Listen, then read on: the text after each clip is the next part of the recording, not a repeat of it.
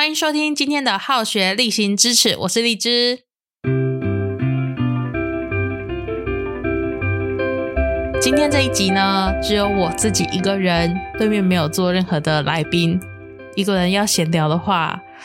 还是觉得有一点小尴尬，不知道要聊什么才好。录音前的时候也在想说啊，到底要分享什么才好呢？就突然想到，就是前面几集可能也讲过，就年过三十之后呢，就有很多的想法跟生活作息跟以前其实不太一样。这集想要跟大家聊的是。以前有兴趣的事情，为什么我现在不再做了？可能很多人也会有这样的一个想法，就是说，哎，我好像以前很喜欢做什么事情啊，为什么现在呃，不知道是生活习惯的改变，还是整个环境大环境啊，那个大环境，或是各种不知名的原因，然后你就不再做这些事情了。但是以前你确实因为这些事情啊，是你的兴趣，然后你很开心。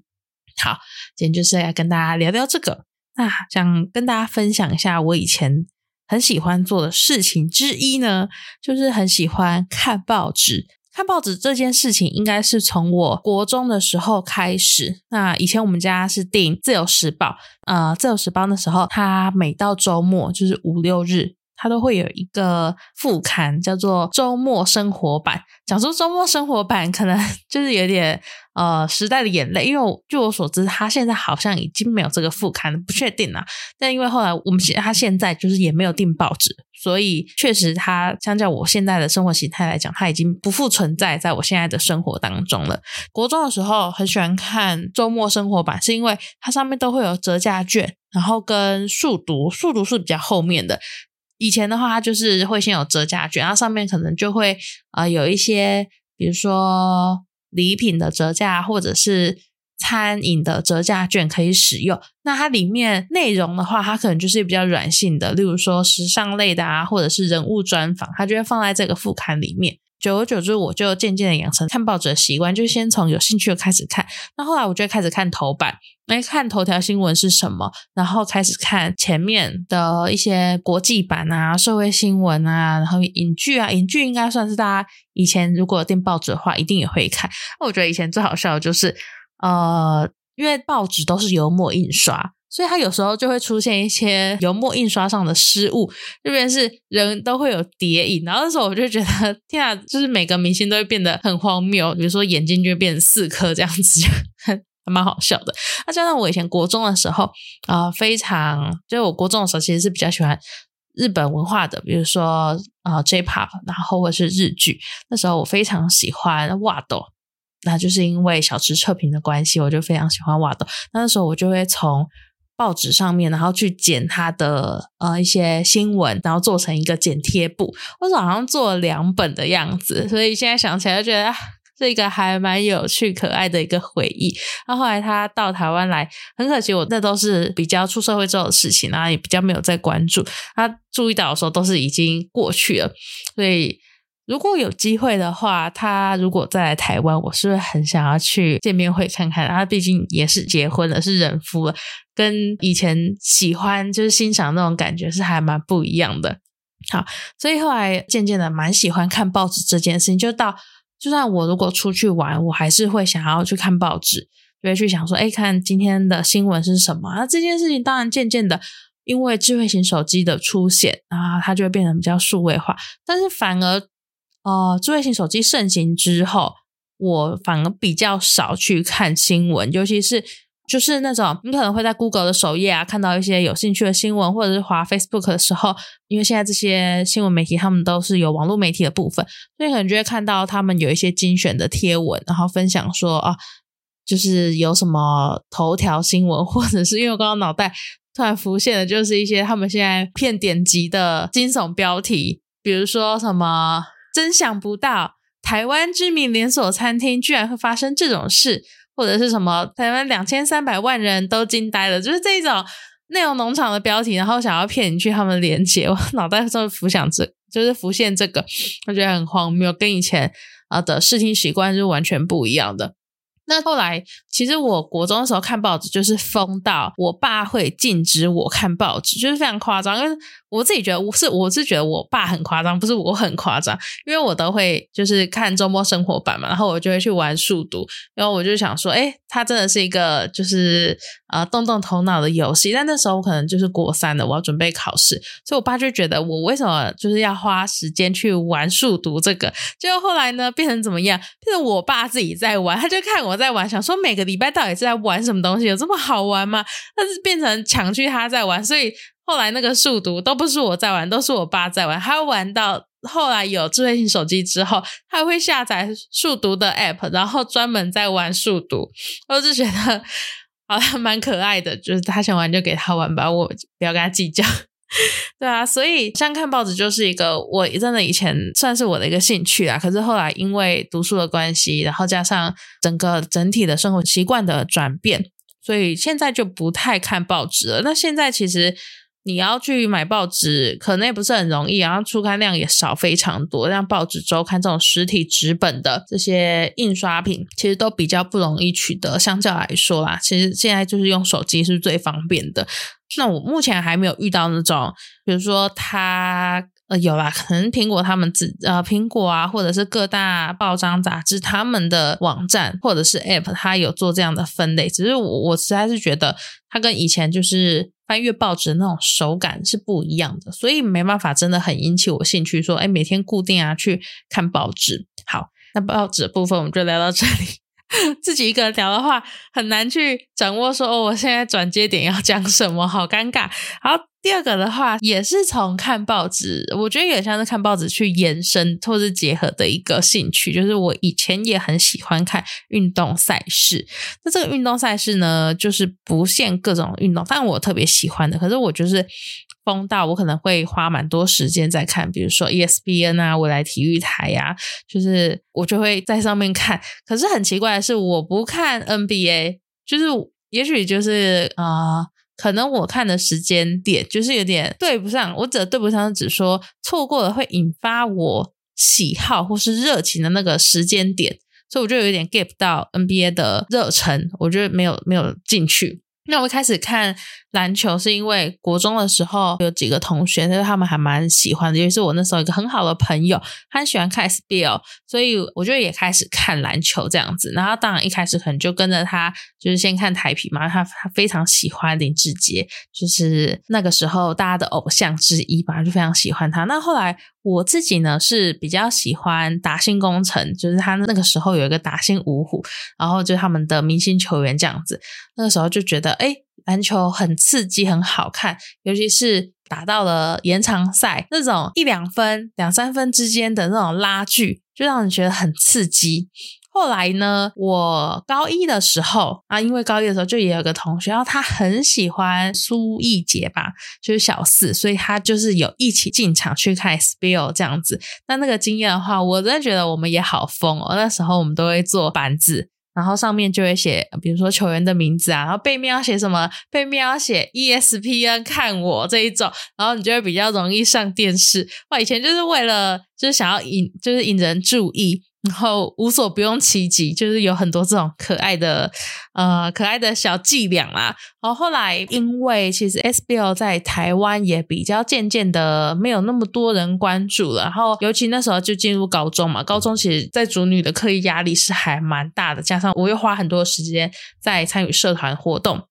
所以后面渐渐的就比较没有在看篮球了。那我还很喜欢看的就是棒球。那棒球的话，它算是就是大家都讲嘛，台湾的国球。那我会看棒球呢，其实就是因为我家人就是有一次我爸爸，他非常非常喜欢看棒球，就是当例行赛的时候，他几乎就是每个礼拜他都会每天哦，每天就是打开电视。反正只要有打比赛，他就会开电视观看棒球比赛。但是我小时候其实是有点没有那么喜欢看棒球的，因为我觉得我爸爸花好多好多时间在看一场球赛。因为棒球比赛打下去啊，要打九局，有时候打到延长，他打下来有时候都是个三四个小时跑不掉。我就觉得我爸花好多时间在看棒球，而且他每次就是看到，因为他那时候非常支持，就是啊兄弟，那时候还是兄弟象。只要就是有得分的时候，我们家客厅就是哇超吵的，他觉得哇耶那种，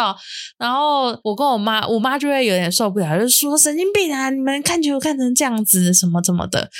所以我小时候其实并没有说非常喜欢看棒球。而且我爸他看棒球不是那种，比如说有些家长会带小朋友去看棒球，那让小朋友去感受这个现场的气氛，然后去喜欢这个运动。但是他没有，他就是在电视上看，那我也看不懂，所以我只会觉得说好吵哦这样子。他什么时候喜欢看棒球？应该是在我高中的时候，哦，国三可能是国三高一的时候。那那时候非常经典的就是有那个奥运八强三的资格赛，那大家都在看棒球嘛。因为因为我们都非常关注，几乎全台湾的时候都非常关注这件事情。那当然，我也就是有看一下，就是跟家人一起看，觉得说哦，原来这个运动就是他那个，因为棒球城就是 这这句话蛮好笑，那棒球就是一分一分，然后很努力的这样子跑回来，或者是去打全垒打，然后我们得到这个分数，所以每一分都得来不易。尤其你要看到台湾的选手在这个比赛场上，然后为国争取奥运赛的资格，其实那是还蛮感人的一个氛围，所以整个心就跟着起伏上上下下。然后那个时候我非常喜欢的就是啊，当时他叫罗国辉啦的一个棒球选手。那当然他现在可能就是年纪比较大，我猜他可能再过不知道退休了没啊？因为我真的。呃，这一节主题就是后来比较没有在做的一些事情跟兴趣，所以我现在其实也很少在看棒球。那那时候就是看到了我们中华队的一个表现啊，所以就是开始关注这项运动赛事。例行赛的时候也会看，后来就是比较支持义大，然后就是现在的富邦。对，不过富邦 就大家也知道，这两年可能就嗯，那就表现不太好，所以希望。帮人在加油。虽然我现在很少在看比赛，但是这种比较迷因式的东西，我还是会关注一下啦。好，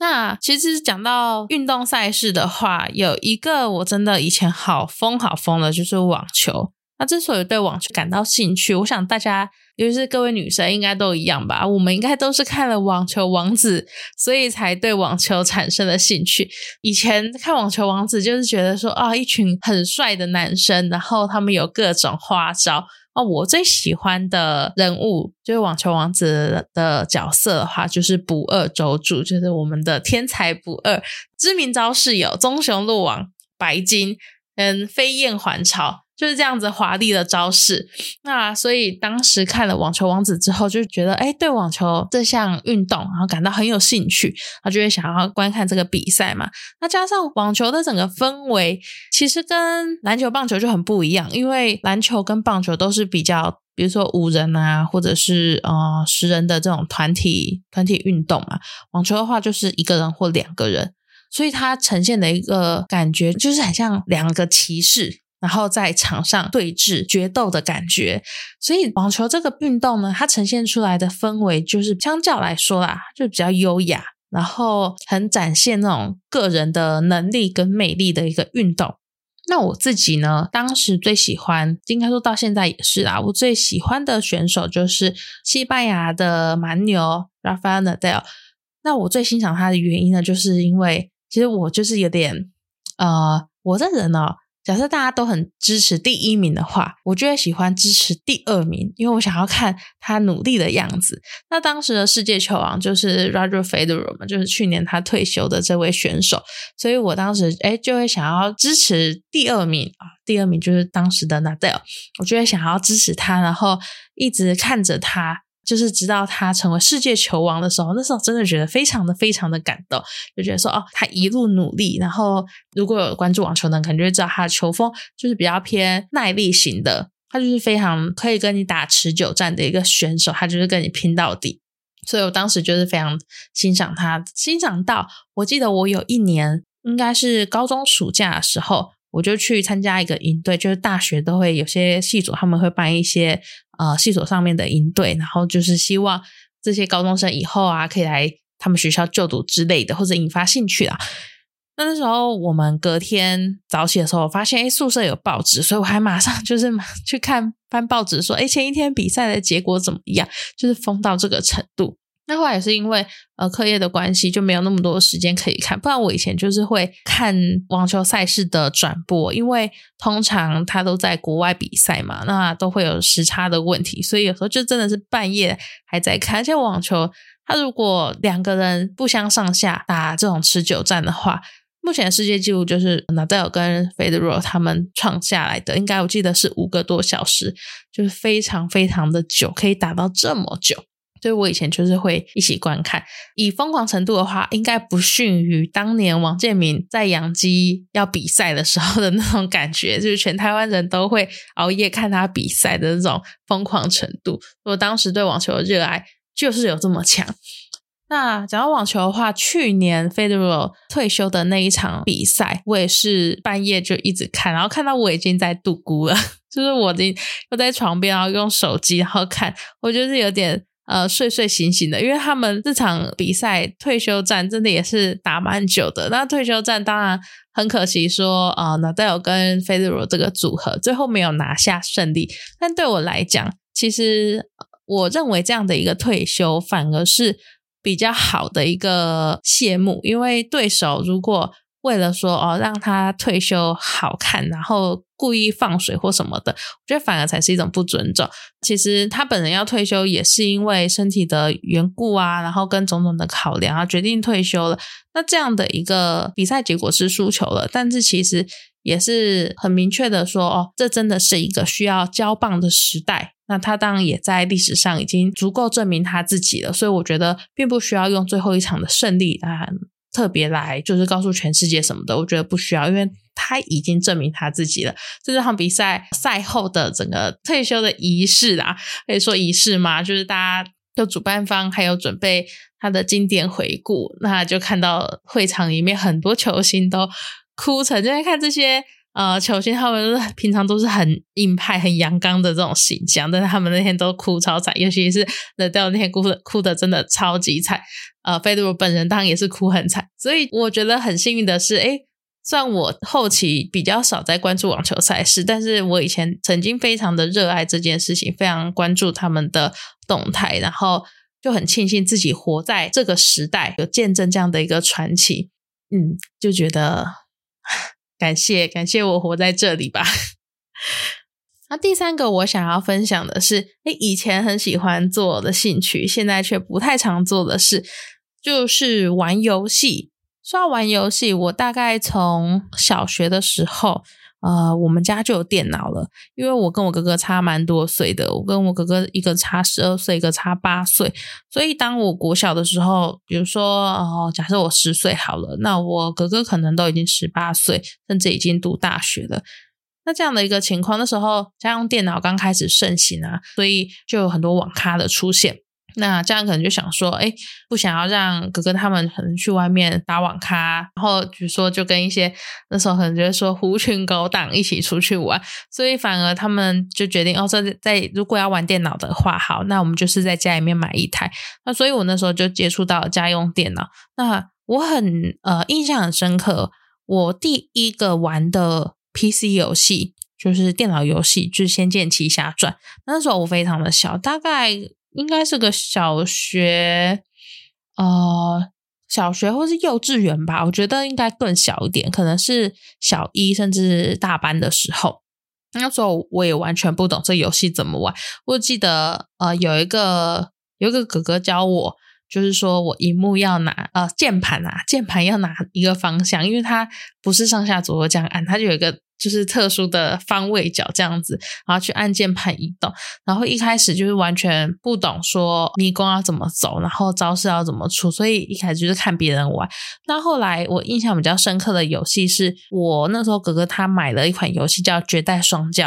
就是古龙的经典小说，那时候我也不懂，我就偷偷开他的存档来玩。就我现在想，如果我的小孩或是我有弟弟妹妹，然后他开我的存档来玩，然后我应该会蛮生气的。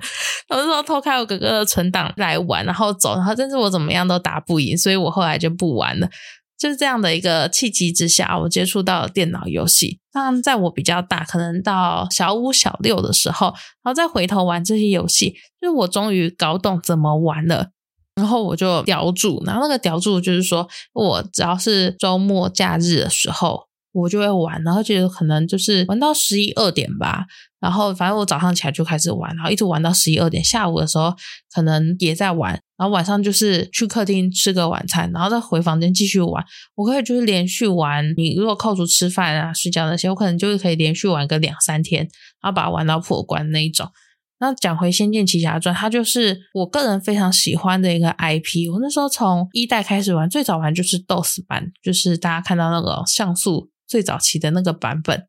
那刚才讲到。就我一开始玩《仙剑奇侠传》的时候，就是接触它最早期的那个豆子版本，比较偏像素化的这种画风。那后来它出了一个重制版的新《仙剑奇侠传》，就是它有两个隐藏结局的那个版本。那那个的话，我就是比较理解游戏内容了，然后就算玩的印象比较深刻的。那我自己的话，但这个游戏它是非常多人心中的经典，当然包含我自己啦。这是第一次玩的时候会被那种被迷宫当中的那种呃怪物设计有吓到，尤其我印象深刻，我以前在那个黑水镇就是要去将军冢的那一段，我都觉得超可怕的。我第一次自己独立玩的时候，就是卡关在那边，因为我觉得太害怕，完全不敢走那里，就是有很多僵尸。然后就整个氛围就是有点暗暗的啊，然后脏脏旧旧的，我觉得好可怕。然后僵那个僵尸又在那边跳来跳去，就不小心撞到他就会开打，我就觉得很害怕，所以就第一次卡关就在那边。然后后面继续玩的时候才比较，就是再大一点玩的时候才比较顺利的把它就整个破关了。那不用讲，他在剧情的呈现上面就是很感人，然后印象深刻。他后面又出了好几款续作嘛，就一直从。呃，二代、三代，然后三代的，呃，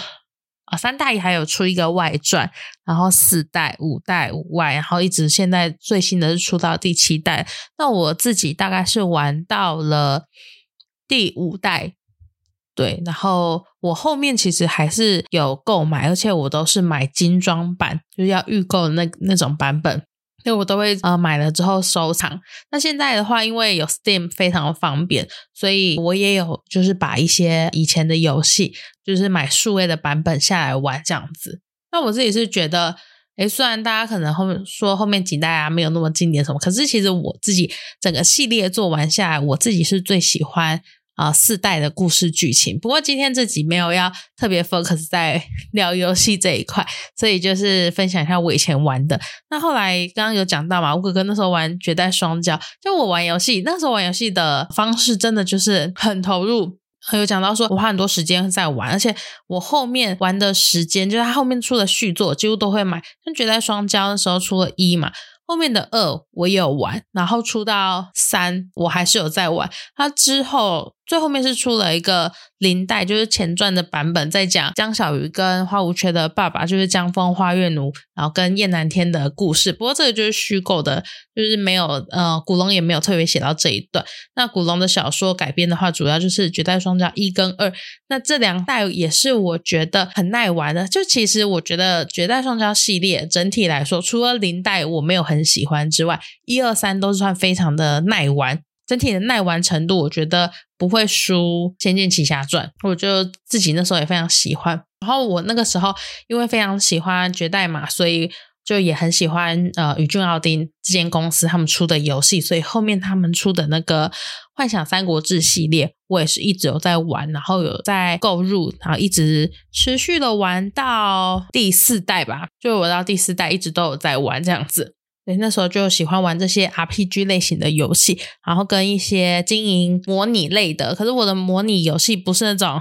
呃，像我男朋友他很喜欢玩的模拟游戏是非常细致的，比如说像呃模拟。不是模拟市民，他这样说，他应该算是模拟城市类的那种管理。那你可能要规划什么交通路线啊，然后做一些都市规划。那我喜欢的玩的是那种经营店铺的，比如说我有玩过一个叫做梦幻面包店吗？它里面就是你可以设定啊，去研发自己的商品，然后研发之后就要设定货架，货架上面它可能就会说哦。这些商品它各自可以摆几天，然后就会看到客人进来买东西啊，然后去结账啊什么的，我就觉得哦好可爱，很喜欢这种经营类型的。那我当时还很喜欢的一款游戏是《爱神餐馆》，但我玩的是已经是第二代了。那它里面就是有非常多的女角，然后好像有十个吧。它的故事主要是在讲说，呃，这个男主角他在这个学院读书，然后他们学院就是厨艺学院嘛，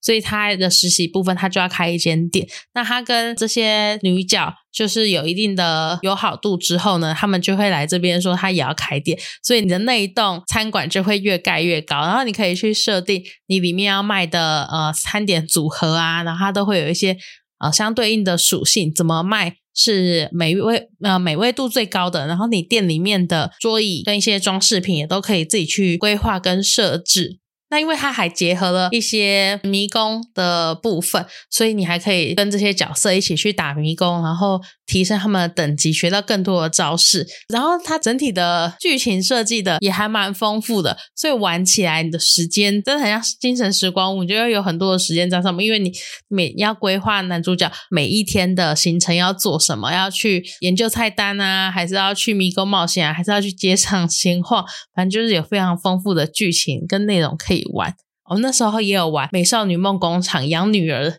我好像是玩三代还是四代，就是画风偏比较日系，可是是比较后期那种日系啊，比较漂亮的画风。然后我印象深刻，就是真的，啊，那种玩这种游戏要花好多时间啊，因为你要就是去帮女儿规划每一天的课表是什么，然后要做什么。好，那那时候这种经营模拟类型的游戏也玩很多。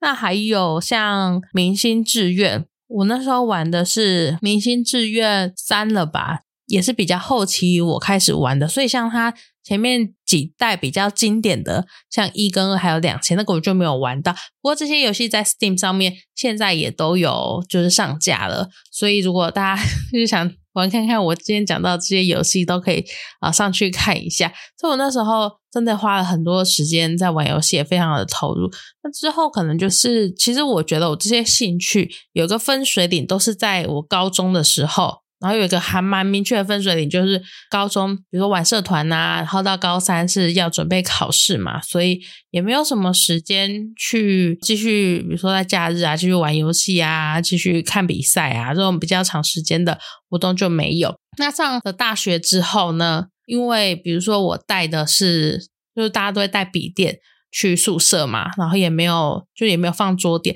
那当时笔电的效能，比如说我买的都是文书机，所以它就很不适合玩游戏。所以我后来去读大学之后，也都没有在玩游戏了，又很早开始打工，大概大一我就开始打工，所以后面就真的算是都在赚钱了。那直到这几年，就是工作比较有一定的规模之后。那闲暇时候呢，我就会把游戏打开来玩一玩。那玩的时间可能就比较短，不像以前一样可以连续玩个两三天，然后累积个三十几个时，然后三十几个小时的时数把游戏破关这样子。对啊，所以今天跟大家分享了 我以前很常做，但是现在不知为何不常做的一些事情：看报纸啊，看比赛，玩游戏。那就是我刚刚提到的。我认为啦，这些兴趣都影响了我们现在的生活习惯跟一个形态。我觉得它都会有一些潜移默化的影响，虽然我现在好像感觉不到。嗯，应该是说，比如说像呃看报纸啊，或是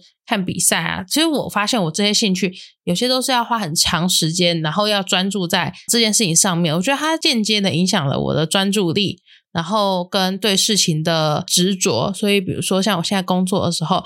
我在工作的当下，我就会完全的投入，然后会很认真的看待，说我现在把眼前的这个任务完成，比较偏目标取向的类型，就是我会定一个目标，然后尽可能去达成，然后投入在里面。我觉得这多或多或少，也许跟我。呃，个性养成或我以前的兴趣培养有关系，所以大家有没有那种以前你很喜欢做或者很常做的事情，但是现在不知为何或者工作太忙碌，比较没有在进行的一些兴趣或是爱好呢？可以在评论区留言告诉我。那顺便告诉我说，今天这一集没有来宾，只有我一个人的时候，听起来的感官是如何的？都可以多多的在评论区告诉我，就是我希望可以得到你们更多的回馈。那我们今天这集就到这边啦，感谢你今天的收听。今天是我们好学力行知识篇的，应该偏知识篇吧，因为这时候是我个人的一些事情，比较没有跟别人分享过的。